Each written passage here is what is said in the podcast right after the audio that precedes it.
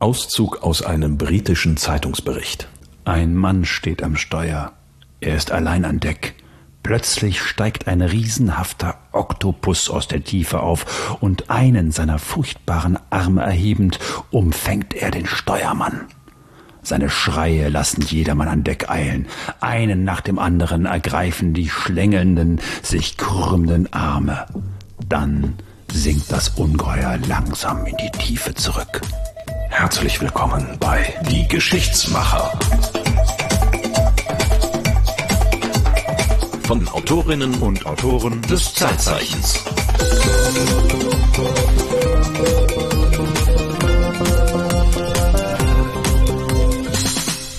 Seeungeheuer, Seemannsgarn.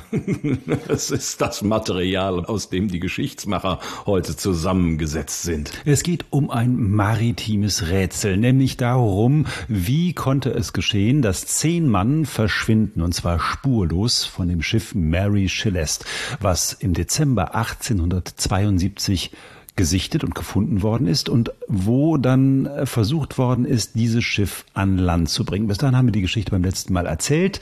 Die Mannschaft der DE Grazia hat sich sozusagen gezweiteilt. Eine Hälfte fährt die DE Grazia nach Gibraltar, die andere Hälfte versucht, die Mary Celeste an Land zu bringen oder in den sicheren Hafen zu bringen. Das ist ja eine, eine spannende und ziemlich ähm, ja, ja, geheimnisvolle Geschichte. Du hast da mal irgendwann vor vielen Jahren ein Zeitzeichen zugemacht, Marco. Ja, es ist fünf Jahre her. Ich habe nochmal nachgeguckt, in der Tat, oder sechs, sechs, sechs Jahre ist es fast her. Aber ja, es ist natürlich ein spannender Fall. Ich erinnere mich an das Zeitzeichen noch sehr gut, weil wir die Musik damals live eingespielt haben. ähm, mit dem Schifferklavier oder was? Nee, mit einem Harmonium. Ah, okay. Weil ein Harmonium befindet sich ja an Bord des Schiffes, mhm. nämlich äh, mhm. Elizabeth, die Frau des Kapitäns, hat ja ein Harmonium mitgenommen und damals habe ich den gesamten Soundtrack zum Zeitzeichen mir einspielen lassen auf einem Harmonium, was sehr lustig war. Die Geschichte selber ist aber eher dramatisch. Tragisch geradezu, ja. ja. Genau. Und das letzte Mal haben wir aufgehört mit einem Brief, den die Frau des Kapitäns, die sich mit an Bord befunden hat, an ihre, ich glaube, Mutter geschrieben hat. Schwiegermutter. Oder an ihre Schwiegermutter geschrieben hat. Und das war das letzte Lebenszeichen. Wie viel Zeit liegt dazwischen, zwischen diesem Brief und dem Auffinden dieser Mary Celeste? Ungefähr seit dem Auslaufen der Mary Celeste bis zur ersten Sichtung durch die Dei Grazia, die fand statt am 4. Dezember, ist ungefähr ein Monat vergangen. Nicht ganz. Aber es gibt ja noch das Logbuch und der letzte Eintrag auf der Tafel, die genutzt wird, um es allem säuberlich vorher aufzuschreiben, um es dann ins Logbuch einzutragen, der datiert auf den 25. November. Mhm. Und am 4. Dezember wird das Schiff von der De Grazia gesichtet und die beschließen, okay, wir schleppen das nicht ab, sondern wir teilen uns auf, halbe halbe, nicht ganz. Drei Leute gehen von der De Grazia rüber auf die Mary Celeste und versuchen das Ding nach Gibraltar zu segeln. Wo sie aber nie ankommt, wie wir beim letzten Mal schon gelernt haben. Wo man lange auf sie wartet, aber in der Tat mit etwas Verspätung kommt sie aha, an. Aha, ja, okay. So. Die Mary Celeste wird es irgendwann durch die drei mutigen Matrosen von der De Grazia schaffen. Und dort sind sie jetzt im, im Hafen von Gibraltar und denken sich, naja gut, also die Mannschaft existiert ja offenbar nicht mehr, die ist ja nicht mehr da. Sie haben jetzt einen riesengroßen Bergelohn verdient. Denn so ein Schiff ist ja eine ganze Menge Geld wert mhm. und die Ladung, Industriealkohol, ist auch eine ganze Menge Geld wert. Und zu Recht erwarten sie sich einen Bergelohn. Aber statt einem Bergelohn werden sie erstmal verdächtig, nämlich des Mordes wie diese Verdächtigungen aufgekommen sind, wie die Untersuchungen rund um dieses Geisterschiff verlaufen sind. Das hat Eigel Wiese untersucht. Er ist Buchautor und vor allem spezialisiert auf maritime Themen, Seefahrt, Meer, Matrosen. Das ist seine Welt. Er hat mittlerweile sogar zwei Bücher über die Mary Celeste geschrieben und hat gesagt, ja, eigentlich lag es vor allem an einem Mann, der es nicht verknusern konnte, dass die Dei Grazia schuldlos und die Mannschaft der Dei Grazia heroisch dieses Schiff gerettet hat, sondern die er mit ja, Verdächtigungen überhäuft hat.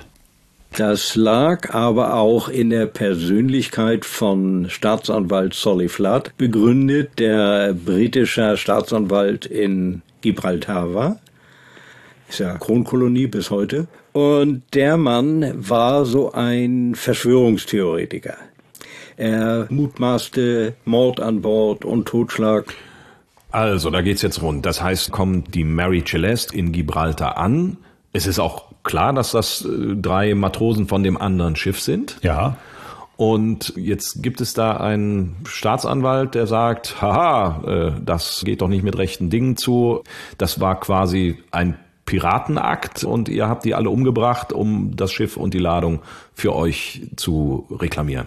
Naja, es ist ja klar, wenn ein Schiff treibend auf hoher See gefunden wird ohne Mannschaft, dass es da irgendeine Untersuchung geben würde. Das war schon klar, dass mhm. es auch die geben würde. Da wurde natürlich der Staatsanwalt eingeschaltet und der musste diese Untersuchungen leiten. Nun konnte niemand ahnen, dass Solly Flood jemand war, der offenbar unter einer gewissen, naja, Reputationsdruck stand. der wollte jetzt mal ordentlich hier sein. Ne?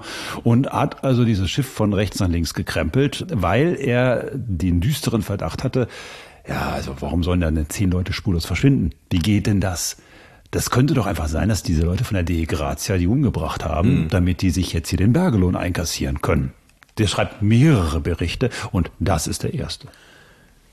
Der erste Offizier der Dei Grazia und zwei Matrosen, die das verlassene Schiff betraten, gaben eine derart merkwürdige Interpretation vom guten Zustand der Mary Celeste, dass eine Inspektion angeordnet wurde. Diese fand in meinem Beisein am 23. Dezember 1872 durch den Taucher Riccardo Portunato, den Chefinspektor John Austin und den ersten Sekretär des britischen Vice Admiralty Court T.J. Vecchio statt. Die Inspektion führte zu folgendem Ergebnis. Erstens. Das Schiff war stabil und kräftig und in seetüchtigem Zustand. Zweitens. Es war gut mit Wasser und Nahrungsmitteln versorgt. Drittens, es war nicht unter übermäßig schlechten Witterungsbedingungen gelaufen. Viertens, es gab keinerlei Anzeichen eines Brandes oder einer Explosions- oder Brandgefahr. Fünftens, es wurden keine Spuren gefunden, aufgrund derer man auf die Ursache der Aufgabe hätte schließen können. Aber er findet etwas und von diesem etwas schreibt er etwas später. Es wurde jedoch ein Säbel gefunden, der mir Blutflecken aufzuweisen schien, die abgewischt worden waren, bevor er in seine Scheide zurückgesteckt worden war. Meine Meinung hierüber wird von den anderen geteilt. So, ein offensichtlich blutbeschmierter Säbel. Und dann wird das Schiff nochmal untersucht und es wird natürlich auch ein Blutfleck an Deck gefunden. Und dann wird nochmal genauer hingeguckt und dann stellt man fest, ah, im Rumpf sind zwei dicke, fette Risse. Mhm. Warum auch immer. Niemand weiß, wo die herkommen, aber es wird festgestellt, okay, die waren jetzt nicht substanzgefährdend, das Schiff hätte wunderbar so weiter segeln können, aber diese Risse sind offenbar neu. Okay, Risse unter der Wasserlinie? Nee, ober, also, oberhalb der Wasserlinie. Okay. Man, man geht auch erstmal davon aus, dass es sich wahrscheinlich irgendwie um Wellenschlag handelt, der da irgendwie das Holz beschädigt hat. Aber man kann sie sich nicht so richtig erklären. Das ist sozusagen die Gesamtgemengelage. Und das Erste, was also passiert, die Blutflecken werden untersucht. So, und dann stellt sich ganz schnell raus, ja, ist gar kein Blut, ist Rost. Okay. So, äh, aber natürlich sind mittlerweile die Zeitungen draufgekommen und mhm. stürzen sich jetzt auf diesen mysteriösen Fall. Und es wird ausgeschmückt ohne Ende. Da wird erzählt, dass der dampfende Kaffee noch auf dem Herd gestanden hätte, als das Schiff gefunden worden ist. Das stimmt nicht. Es wird erzählt, dass Nähgarn und Nähmaschinenöl auf dem Tisch gestanden hätten. Zum Beweis sozusagen, dass die See komplett spiegelglatt war. Mhm. Das stimmt auch nicht. Es war ein Sturm kurz vorher, also es, es war, bevor es war, sie gefunden wurde. Es war durchaus, ja. es war durchaus ordentlicher Wellengang und auch ein Sturm nicht, aber, aber so, dass es schon ordentlich gewellt hat und wird auch ein bisschen gerappelt haben, aber nicht substanzgefährdend für das Schiff. Es wird erzählt, dass die Schiffskatze noch an Bord gewesen sei. Mhm. War sie aber auch nicht. Und es wird erzählt, dass auf dem Herd sogar noch das Essen gestanden hätte und hätte vor sich hingeköchelt. Auch das stimmt nicht. Es überschlagen sich aber in den nächsten Wochen wirklich die Spekulationen. Was ist denn mit diesem Schiff passiert? Da kommt der Kraken ins Spiel vom Anfang. Da kommt der Kraken ins Spiel und Eigel Wiese, der sich mit diesem Fall als Autor beschäftigt hat, der recherchiert hat zu diesem Fall, musste sich natürlich auch mit der Riesenkraken-Theorie beschäftigen. Es könnten Riesenkraken gewesen sein, die die Leute einen nach dem anderen von Bord geholt haben. Es könnten Piraten gewesen sein. Es könnten ein Amoklauf unter der Mannschaft gewesen sein, weil dieses Schiff Alkohol geladen hatte. Das war aber Industriealkohol, also wie man heute sagt, Vergelt. ne, wie bei Brennspiritus und ähnlichem. Und so tauchten also ein Gerücht nach dem anderen auf. Bin selber auf Segelschiffen gefahren, da ich kein Berufsseemann bin. Aber so wie ich Seeleute kennengelernt habe im Laufe meines Reporterlebens als Schifffahrtsspezialist, sind das keine Verhaltensweisen von Seeleuten. Die kämpfen auch um ihr Schiff, die kämpfen auch um ihr Leben. Also das konnte alles nicht sein. Eigelwiese hat also alle diese komischen Thesen, die damals schon auftauchten, alle mal überprüft und geguckt, ja, ist das denn jetzt irgendwie ist es ja in irgendeiner Weise möglich, ist es nicht möglich und es kursieren unendlich viele Theorien plötzlich. Es ist von Außerirdischen die Rede. Damals schon. Damals schon. Das Bermuda-Dreieck, obwohl es nun wirklich ja. sehr, sehr weit weg ist von, ja. vom Unglücksort, wird auch schon herangezogen unter dem Motto, da könnten im Bermuda-Dreieck irgendwelche seltsamen Dinge passiert sein.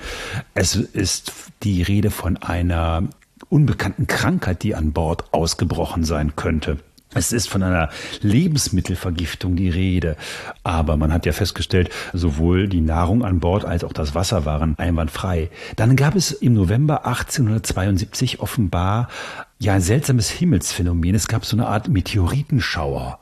Und man hat irgendwie geglaubt, ja, vielleicht hat das was damit zu tun. Vielleicht sind die Meteoriten ja rechts und links von diesem Schiff eingeschlagen und vielleicht sind da irgendwelche Dämpfe freigesetzt worden und die haben die. Die, die sind Mannschaft. alle dann bescheuert geworden oder sind alle dann irgendwie benebelt geworden von den Dämpfen und sind ins Wasser gesprungen oder so. Ich meine, das passt ja alles nicht, weil es ist ja keiner mehr an Bord gewesen. Die sind ja alle einfach verschwunden. Die ja. waren ja weg. Sie waren weg. Was wäre denn noch möglich? Piraten wurden ja auch erwähnt. Nun muss man sagen, Piraten gibt es natürlich bis heute. Aber schon damals war eigentlich in dieser Gegend vor der Küste Europas Piraterie nahezu ausgerottet. War viel zu äh, befahren da die Gegend. Klar gab es auch damals noch Piraten, teilweise sogar noch im Mittelmeerraum. Aber da nun mal gerade nicht. Und vor allem, was ja etwas seltsam ist, es waren sämtliche Wertgegenstände noch an Bord. Wenn es Piraten gewesen wären, hätten die ja wahrscheinlich nicht nur die Mannschaft entführt, sondern die hätten wahrscheinlich auch die Wertgegenstände mhm. mitgenommen. Das kann es auch nicht sein. Und das British Journal of Astrology schreibt in einem Leserbrief von seltsamen Sternenkonstellationen demnach, die Menschen auf dem Schiff einer unheilvollen Konjunktion von geistigen und kosmischen Kräften, die das Weltall regieren, entmaterialisiert worden. Tja, sowas äh, kann natürlich auch passieren. Ja, das, also, man weiß es nicht, ja klar. Entmaterialisiert, schwupps, weg sind sie. Ja, wie so eine Art äh, Wurmloch, Zeitloch, wo man so reinfällt. Ne? Okay, also das sind jetzt teilweise haarsträubende Theorien, die da aufgestellt worden sind. Gibt es denn auch irgendetwas Plausibles, Nachvollziehbares, irgendetwas, wo man sagen kann, ja, das ist das Wahrscheinliche? Also der Staatsanwalt Sully Flood glaubt in der Tat an die Version eines Amoklaufs unter der Mannschaft und setzt das in Zusammenhang mit dem Alkohol, der transportiert worden ist. Ist zwar Industriealkohol, aber mhm. auch der kann ja reinhauen. Ne?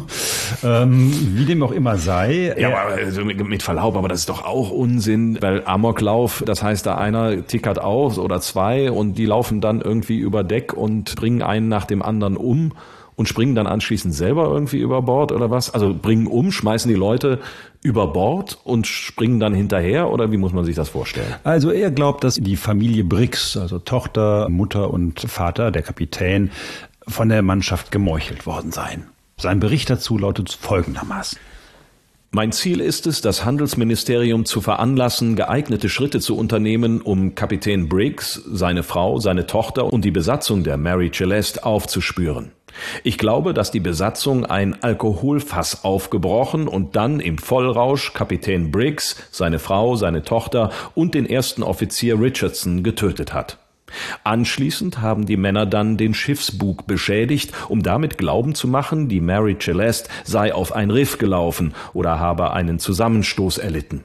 So sollte dem Kapitän eines vorüberkommenden Schiffes vorgetäuscht werden, es lohne sich nicht, die Brig einzubringen. Ich glaube, dass die Besatzung der Mary Celeste zwischen dem 25. November und dem 5. Dezember gemeutert hat und dann an Bord irgendeines Schiffes nach Amerika oder Westindien entkommen ist. So. Das glaubt der Staatsanwalt. Und es geht jetzt erstmal darum, ja, wer kriegt denn jetzt eigentlich den Bergelohn? Beweisen lässt sich im Moment erstmal gar nichts. Und das ist genau die Schwierigkeit. Nochmals wird das gesamte Schiff untersucht. Es stellt sich raus, es fehlen einige Dinge. Es fehlt der Sextant, Es fehlt der Schiffschronometer und eigentlich müsste das Schiff ein Beiboot haben. Das ist auch nicht mehr da. Ah, okay.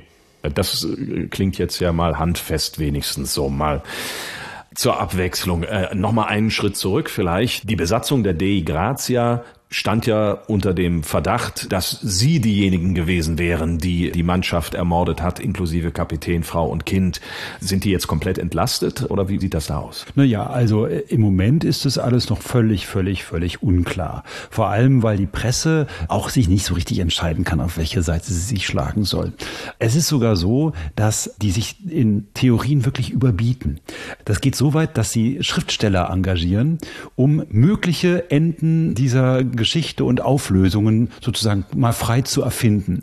Lustiges und, Spekulieren und Rumraten. Ja, und äh, so kursieren dann immer mehr Geschichten rund um die letzten Tage der Mary Celeste, die alle völlig unterschiedlich ausfallen. Also das geht bis hin zu, äh, dass die Frauenkleider, die da gefunden werden, nochmal in einem ganz anderen Zusammenhang mit diesem Kapitän auftauchen, der, wo Kapitän Brix unterstellt wird, dass er seltsam perverse Anwandlungen hat und nachts irgendwie zum Mörder wird und die eigene Mannschaft umbringt, nebst der Familie und in Frauenkleidern hinterher ins Wasser springt. All solche Geschichten kursieren. So richtig, ja, was die Wahrheit ist, keine Ahnung, niemand weiß es. Im nächsten Schritt muss man aber ja mal wirklich überlegen, was bedeutet es, wenn der Sextant und der Schiffschronometer weg ist. Also ein Schiffschronometer, also die Uhr, mhm. die die genaue mhm. Uhrzeit dir sagt, in Verbindung mit dem Sextanten, damit kannst du deine Position bestimmen. Ja, ja, ja. Also wenn man ein Schiff verlassen würde und würde in das Beiboot, was ja nun auch nicht mehr da genau. ist, ja, das macht ja alles Sinn, steigen, dann würde man die wahrscheinlich mitnehmen. Mhm. mhm. Einfach mal, um zu wissen, wo man eigentlich so ist. Und wenn das Beiboot fehlt, ist es ja auch relativ logisch, ja, dass die Mannschaft eventuell das Schiff verlassen hat.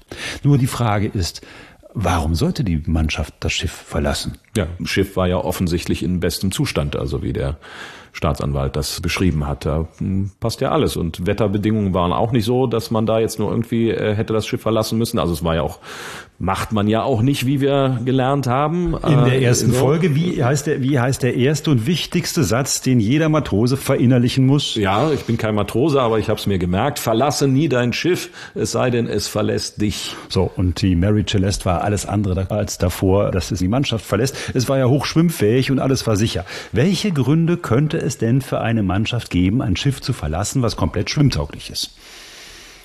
Gute Frage. Frage ich dich. Ich habe keine Ahnung. Also ist äh, außer Angst vor Gespenstern. Äh, Angst. Äh, Angst. Ja. Ja.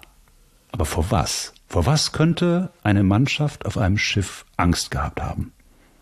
So große Angst, dass sie das sichere Schiff verlässt, um zu sagen, nee, hier bleibe ich nicht, ich steige ins Beiboot. Wobei man sagen muss, so ein Beiboot ist ein unsicheres Gefährt. Das ja, ist, ja. Äh, wir sind ja. auf dem Nordatlantik, also das ist schon, äh, da geht's rauf und runter, da gibt's ordentliche Wellen und äh, ein Beiboot mit zehn Mann Besatzung, das ist schon ziemlich am Rand der Kapazität dessen, was es überhaupt tragen kann.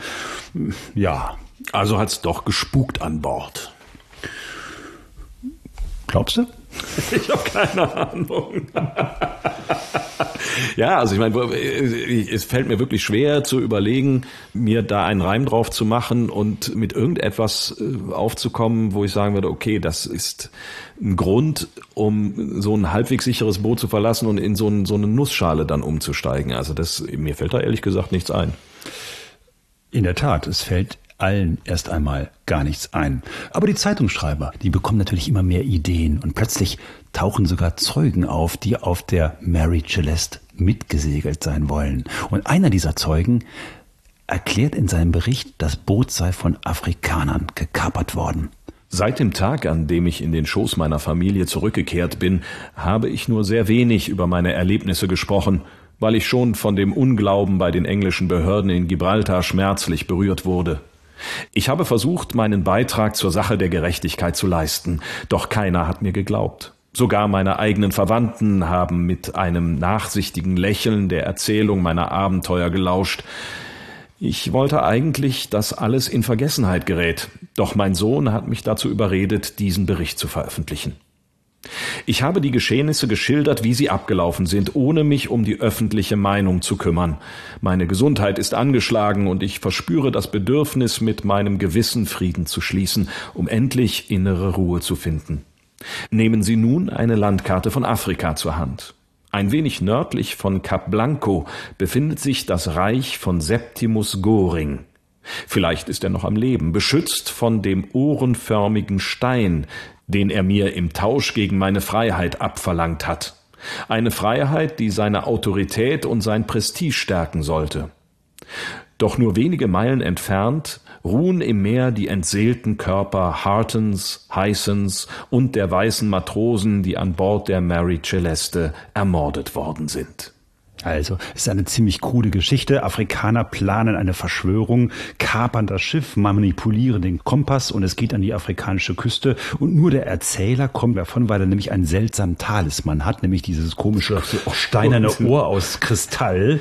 Und das Ganze tarnt sich so ein bisschen, als wäre es der wirkliche Erlebnisbericht eines Menschen, der Habakuk Jeffson genannt wird. Mhm. Ja, und tatsächlich, der Staatsanwalt Solly Flott glaubt diesem Bericht und sagt so, ja, äh, das ist äh, eine Riesensauerei, das haben Afrikaner so, die wollten da so einen afrikanischen seltsamen Staat Das Reich von, von Septimus Goring nie gehört. Ja, das, Wer soll das, das denn gewesen sein? Das gibt's ja auch nicht. Und weißt du, wer diesen Bericht geschrieben hat? Ein gewisser Sir Arthur Conan Doyle. Ach, ja. Das ist ja nicht zu fassen. So. Aber der hat das geschrieben als sag mal, inkognito als Reportage oder? Äh, Der hat das geschrieben, weil viele oder, oder Zeitungen, weil viele Zeitungen dazu aufgerufen haben, hey, findet man eine Lösung für diesen seltsamen Fall? Und dann hat er sich eine Geschichte aus der Nase gezogen und hat die aufgeschrieben. Und weil er ein guter Schreiberling ist, ja, ist die in mehreren Zeitungen abgedruckt kommen, äh, geworden. Und der Staatsanwalt von Gibraltar hat gesagt, guck mal da, da, so genau so könnte es gewesen sein. Es war natürlich totaler Blödsinn. Es gab keine afrikanische Verschwörung. Also ich sag mal, Sherlock Holmes ist auch besser, so als äh, Sherlock Holmes, das, was er da geschrieben hat liest sich auch alles besser. Ist auch gut, dass er dann solche Detektivromane geschrieben hat. Wie dem auch immer sei, man kann so ein bisschen spüren auf jeden Fall, dass die Leute ja nach irgendeiner Erklärung gegiert haben. Was kann denn da passiert sein? So. Was tatsächlich dann passiert, ist natürlich die Frage, okay, was, was kriegt jetzt diese Mannschaft, die das Schiff gerettet hat? Und dann gibt's eine Verhandlung. Und dann kommen auch die Miteigner, also man muss ja sagen, ein Drittel der Mary Celeste gehörte dem Kapitän, aber es gab natürlich auch weitere Eigner. Und einer dieser Eigner heißt Captain James Winchester. Der ist Miteigner und der wird per Telegramm einmal quer über den Atlantik informiert. Pass mal auf, hier dein Schiff äh, ist hier sichergestellt worden. Wenn du da irgendwie mal mit verhandeln willst, dann mach dich mal auf den Weg nach Gibraltar. Immerhin gibt es ja Telegrafie mittlerweile. Also das ist ja schon. Mhm. Der, ja, ja, ja. das erste Kabel war 1858, glaube ich, über den mhm. Atlantik. Mhm. So, und dann machte sich tatsächlich auf den Weg und ist dann im Januar 1873 selbst in Gibraltar und hat auch als erster in der Tat eine Idee, was passiert sein könnte. Und im Prinzip ist es das, was du am Anfang gesagt hast. Warum verlassen die das Schiff? Sie müssen vor irgendwas Angst gehabt haben. Mhm. Und dieser Kapitän James Winchester hat die Idee, naja, schauen wir uns doch mal genau die Ladung an. Wir haben Alkohol. Der schaut auch zum ersten Mal, sind diese Fässer eigentlich noch alle auch richtig versiegelt? Mhm. Das sind sie. Aber in neun von diesen 1700 Fässern fehlt ein bisschen. Das heißt, durch die Wand des Fasses muss ein bisschen was durchgesickert sein von diesem Alkohol. Die Lösung des Rätsels hat schon Kapitän Winchester gehabt, einer der Miteigner des Schiffes und selber erfahrener Schiffsführer. Der hatte gesagt, Alkohol kann verpuffen. Der kann also sozusagen unterschwellig explodieren. Und für ihn war das alles klar. Das war eine Verpuffung von Alkohol, Englisch Deflagration. Also er war eigentlich sich ganz sicher, dass was dort passiert sein könnte. Eine Verpuffung geht in der Tat sehr schnell, das ist richtig, aber es hinterlässt keine Spuren, was mir auch nie jemand geglaubt hat.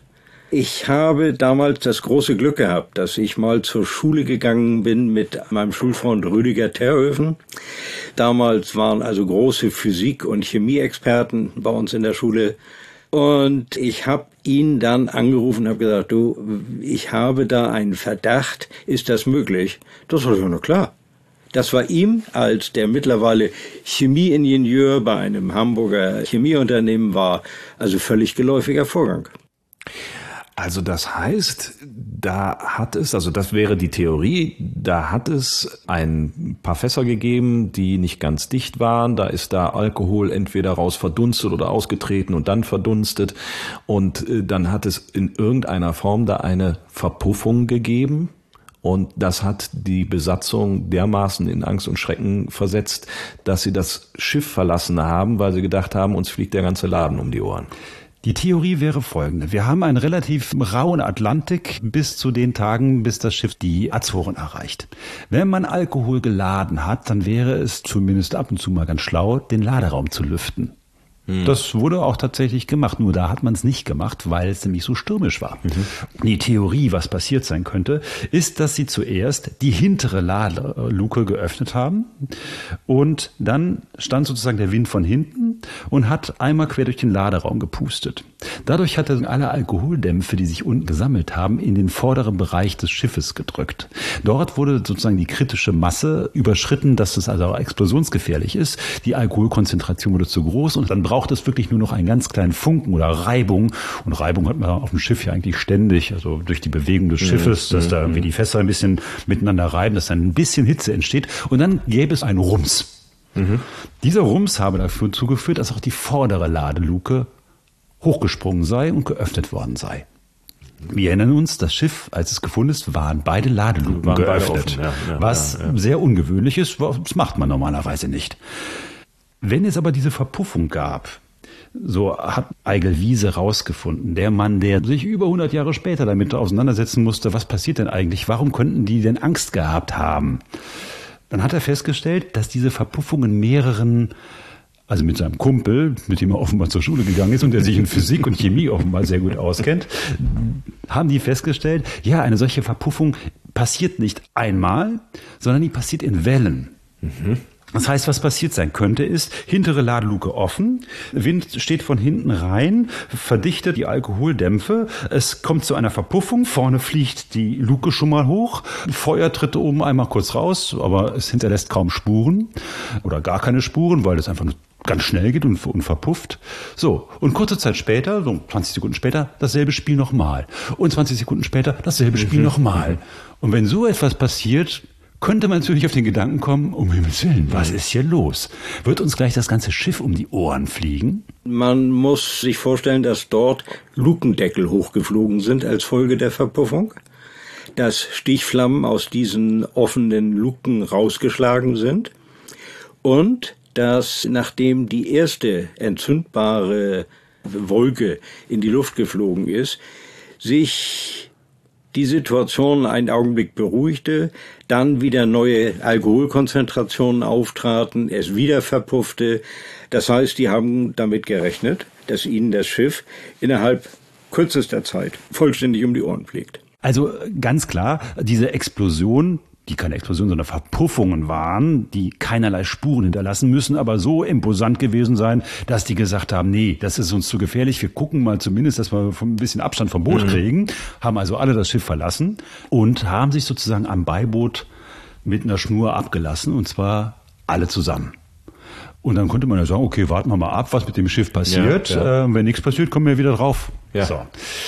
Die Frage ist jetzt, warum hat das Beiboot den Kontakt zum Schiff verloren? Tatsächlich haben die offenbar ja nicht alle Segel runtergenommen. Wir haben am Anfang ja ein Bild gehabt hier. So ist die Mary Celeste gefunden worden. Genau, das äh, Bild hatten wir. Dieser Zweimaster mit noch ja, so einem was sagt es? Rahsegel. Das ist ein Rahsegel, genau, genau, das haben wir gelernt. Und vorne die Zwei Klüversegel, genau. Klüversegel, ja. So, das so. heißt, damit macht das Schiff natürlich ordentlich Fahrt. Wenn du jetzt da ein Beiboot an einem Seil hinten dran ziehst, dann kann es natürlich passieren, dass das zu schnell fährt. Dann mhm. unterschneidet sozusagen das Beiboot, das fängt an zu eiern und dann könnte der Bug unter Wasser gezogen werden und dann kennt das du mit dem Ding. Zu schnell heißt zu schnell für das, was so ein Beiboot eigentlich an Geschwindigkeit an, aushält. Ja, genau. Mhm, okay. So. Mhm. Und tatsächlich findet man, dass es vom Boot von der Mary Celeste ein Seil gegeben haben muss, was ins Wasser geraten mhm. ist und was offenbar durchtrennt worden ist. Die Theorie ist, die haben sich abgeseilt, die wollten der Explosion entgehen, haben Angst gehabt, irgendwie, das fliegt uns gleich um die Ohren, haben sich eine ganze Weile hinterherziehen lassen, haben dann festgestellt, ach du Scheiße, wir kippen hier gleich um mit diesem Beiboot, das Ding unterschneidet, wir schneiden durch. Mhm. Wir kappen, weil sonst sind wir gleich verloren. Und das hat dann dazu geführt, dass sie verloren gegangen sind. Das Beiboot ist dann abgetrieben, die Mary Celeste ist weitergesegelt und adieu. Das war's. Ach du lieber Himmel. Das ist das, was dein Gesprächspartner, der gute Herr Wiese, als Theorie letztendlich aufgestellt hat, was ja, ihm am plausibelsten schien und was nicht mit Außerirdischen und Kraken und Geistern und Gespenstern zu tun haben musste. Genau, es sind zwei Schritte. Schritt Nummer eins ist, was hat denen Angst gemacht? Aha, die Verpuffung. Und das zweite ist natürlich dann, okay, sie mussten die Leine kappen zum Schiff, weil die Mary Celeste viel zu schnell weiterfuhr und das Beiboot zu kippen drohte.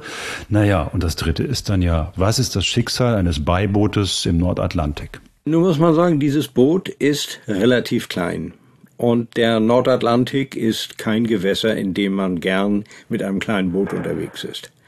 Das heißt, dieses Boot kann ganz schnell vollgeschlagen sein. Und die großen Strömungen von Wind und äh, Wasser, die gehen aufs Festland zu, aufs Afrikanische. Und das afrikanische Festland zu der Zeit war nicht so bewohnt wie heute, da waren nicht überall Hafenstädte. Das war relativ menschenleer. Das heißt, die Vermutung wäre, dass sie es vielleicht sogar bis an die Küste geschafft haben? Unwahrscheinlich. Und wenn sie es bis an die Küste geschafft haben, haben sie dann den Marsch durch diesen afrikanischen Kontinent in irgendeiner Weise überlebt, der damals noch nicht so wirklich besiedelt war. Also die Wahrscheinlichkeit, dass irgendjemand dieses Unglück überlebt hat, ist geradezu gleich null. Aber damals hat diese Theorie der Verpuffung eigentlich so richtig keiner geglaubt. Mhm. In der Tat blieb an der Mannschaft der Dei Grazia immer dieser Verdacht kleben, ihr könntet die doch umgebracht haben. Es gab dann einen Bergelohn. Dieser Bergelohn betrug lächerliche 8300 Dollar. Das klingt jetzt erstmal sehr wenig. Ja, ich weiß nicht, ist das viel, ist das wenig zu der damaligen Zeit? Also man muss sagen, dass der Schiffswert damals auf 5700 Dollar geschätzt worden oh. ist. Oh. Also das so. Der Wert der Ladung aber auf über 40.000 Dollar. Okay. Und eigentlich wäre etwa die Hälfte als Bergelohn üblich gewesen. Also man hat sie mit ja nicht mal einem Viertel abgespeist. Was ja auch seltsam ist, ne? Man konnte ihnen das nicht nachweisen und dann kriegen sie aber den ihnen zustehenden Lohn nicht. Also das ist ja alles äh, alles eigenartig. Aber es ist natürlich auch so, dass sagen wir mal, diese ganzen Theorien, die da ins Kraut geschossen sind, natürlich alle viel spannender sind als eine doofe Verpuffung, die da stattgefunden hat. So ist es. Und so, so gab es dann auch in der Tat bis in die 30er, 40er, 50er Jahre des 20. Jahrhunderts rein immer wieder neue Theorien. Was könnte denn eigentlich mit der Besatzung der Mary Celeste passiert sein? Mit der Verpuffung hat man auch dem Eigel Wiese nicht so richtig geglaubt, obwohl diese Theorie ja damals schon aufgekommen ist durch diesen Miteigner, diesen James Winchester, der auch schon gesagt hat, Alkohol kann verpuffen und das hinterlässt keine Spuren. Damals wurde dem schon nicht geglaubt, Eigel Wiese wurde auch nicht geglaubt. Aber was hat man gemacht? Die BBC hat eine Produktion gemacht und die hat den Schiffskörper nachgebaut mhm. und hat da Industriealkohol eingefüllt und die haben also versucht, Eigel Wieses These zu beweisen und es gelang. In mhm. der Tat, die Verpuffung hinterließ keinerlei Spuren.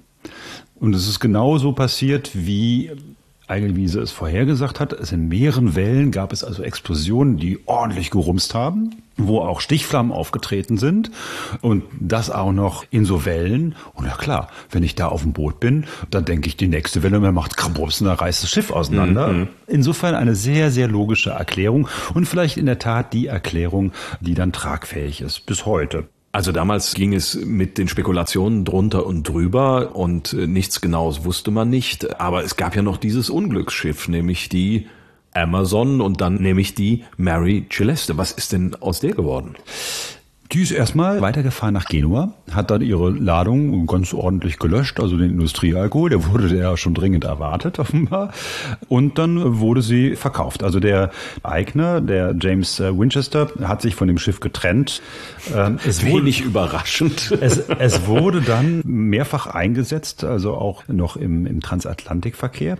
Aber es hat mehrfach den Eigner gewechselt. Insgesamt in den nächsten zwölf Jahren 16 Mal. Also es, es, war und es blieb ein Unglücksschiff. Es war und es blieb ein Unglücksschiff. Der letzte Frachtbrief, wo drin steht, was sie transportiert hat, das war Flaschenbier in Kisten. und wertvolle Bestecke. Der Bestimmungshafen war Port-au-Prince in Haiti, mhm. Dominikanische Republik. Und das Ding war hochversichert. Sehr hochversichert. Mit über 30.000 Dollar. Und dann ist das Schiff auf ein Riff gefahren. Hm. Und es ist dort gesunken. Und dann äh, kam ein Versicherungsagent und wollte wissen, ob das denn auch stimmt mit der Ladung. Und dann stellte sich raus, nee, da war nicht mal Flaschenbier drauf, da war also äh, dreckiges Wasser in Dosen. Nein, in Flaschen, in Flaschen, das ja. schon. Und von den wertvollen Bestecken wurde auch nichts gefunden. Ja, wie das jetzt wieder passieren konnte. Und das war klar, es handelt sich um einen Versicherungsbetrug. So äh, hat dann der letzte Eigner sein gesamtes Vermögen verloren und starb dann einsam und verbittert. Ja, man hat dann lange die Mary Celeste vergessen. Bis heute wird übrigens das Wrack gesucht. Es ist nicht wieder aufgetaucht. Ja, also das heißt, man hat, aber man wusste, dass da nur Wasser drauf war und kein Bier. Also, es ist ja, nicht, es ist, es, man hat es nicht gefunden und hat dann gesehen, aha, da ist jetzt nur äh, nee, kein nee, Bier, nee, sondern nee, es scheinen schein ein paar Kisten von der Mary Celeste angespült worden zu ah, sein und äh, ja, so, so ist es dann wohl aufgeflogen, dass es sich um einen Versicherungsbetrug handelte. Aber das Schiff äh, hat man nie wieder gesehen. Das Schiff hat man bis heute nicht wieder gefunden. Es wurde mal vermutet, ja, dass das Wrack der Mary Celeste gefunden worden ist. Ja, aber es war leider nur eine Vermutung. Man hat dann zwischendurch mal geglaubt, man hätte das Wrack gefunden, aber dann festgestellt, aufgrund von dendrochronologischen Untersuchungen, dass das nicht das Holz der Mary Celeste gewesen sein kann. Also das Wrack bis heute nicht aufgefunden. Nun muss man ja auch sagen, dass die Mary Celeste ihr ganzes Schiffsleben lang wirklich nur Unglück gebracht hat. Also ich möchte sie gar nicht finden. Vielleicht ist es besser, wenn es irgendwo auf dem Grund des Meeres bleibt. Aber dein Gesprächspartner Eigel Wiese hat dieses Thema nicht losgelassen. Ne? Du hast berichtet, dass er mittlerweile sogar ein zweites Buch geschrieben hat über das Thema. Ja, er hat ein zweites Buch geschrieben und hat sich noch tiefer in die Geschichte dieses Schiffes hineingearbeitet. In der Tat ist es ihm gelungen. Ich hatte ja mal in der ersten Folge erzählt, wer die Besatzungsmitglieder sind. Darunter waren ja auch vier Deutsche. Ja. Und ihm ist es gelungen, einen der Nachkommen auch noch dieser deutschen Besatzungsmitglieder zu finden.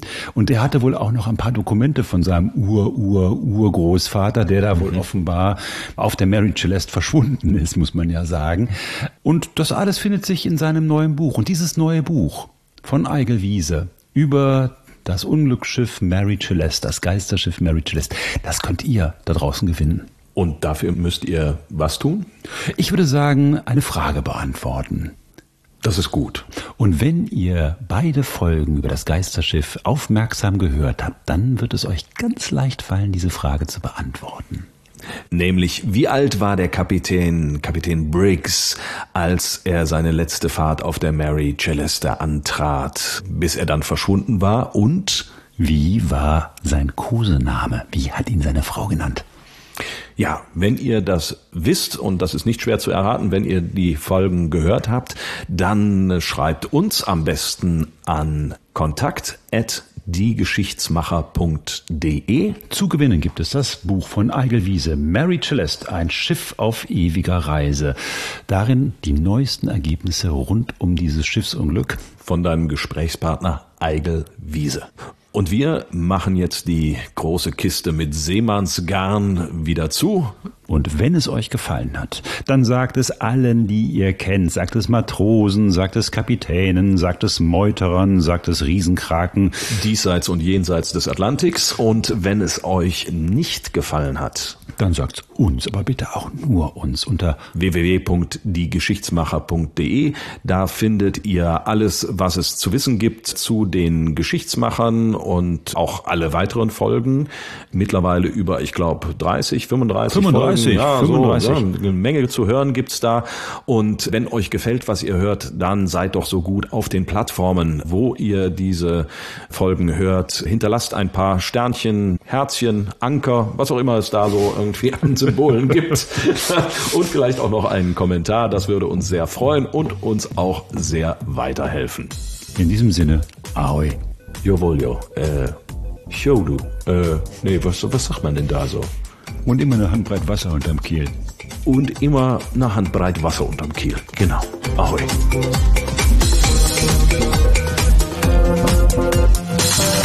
Musik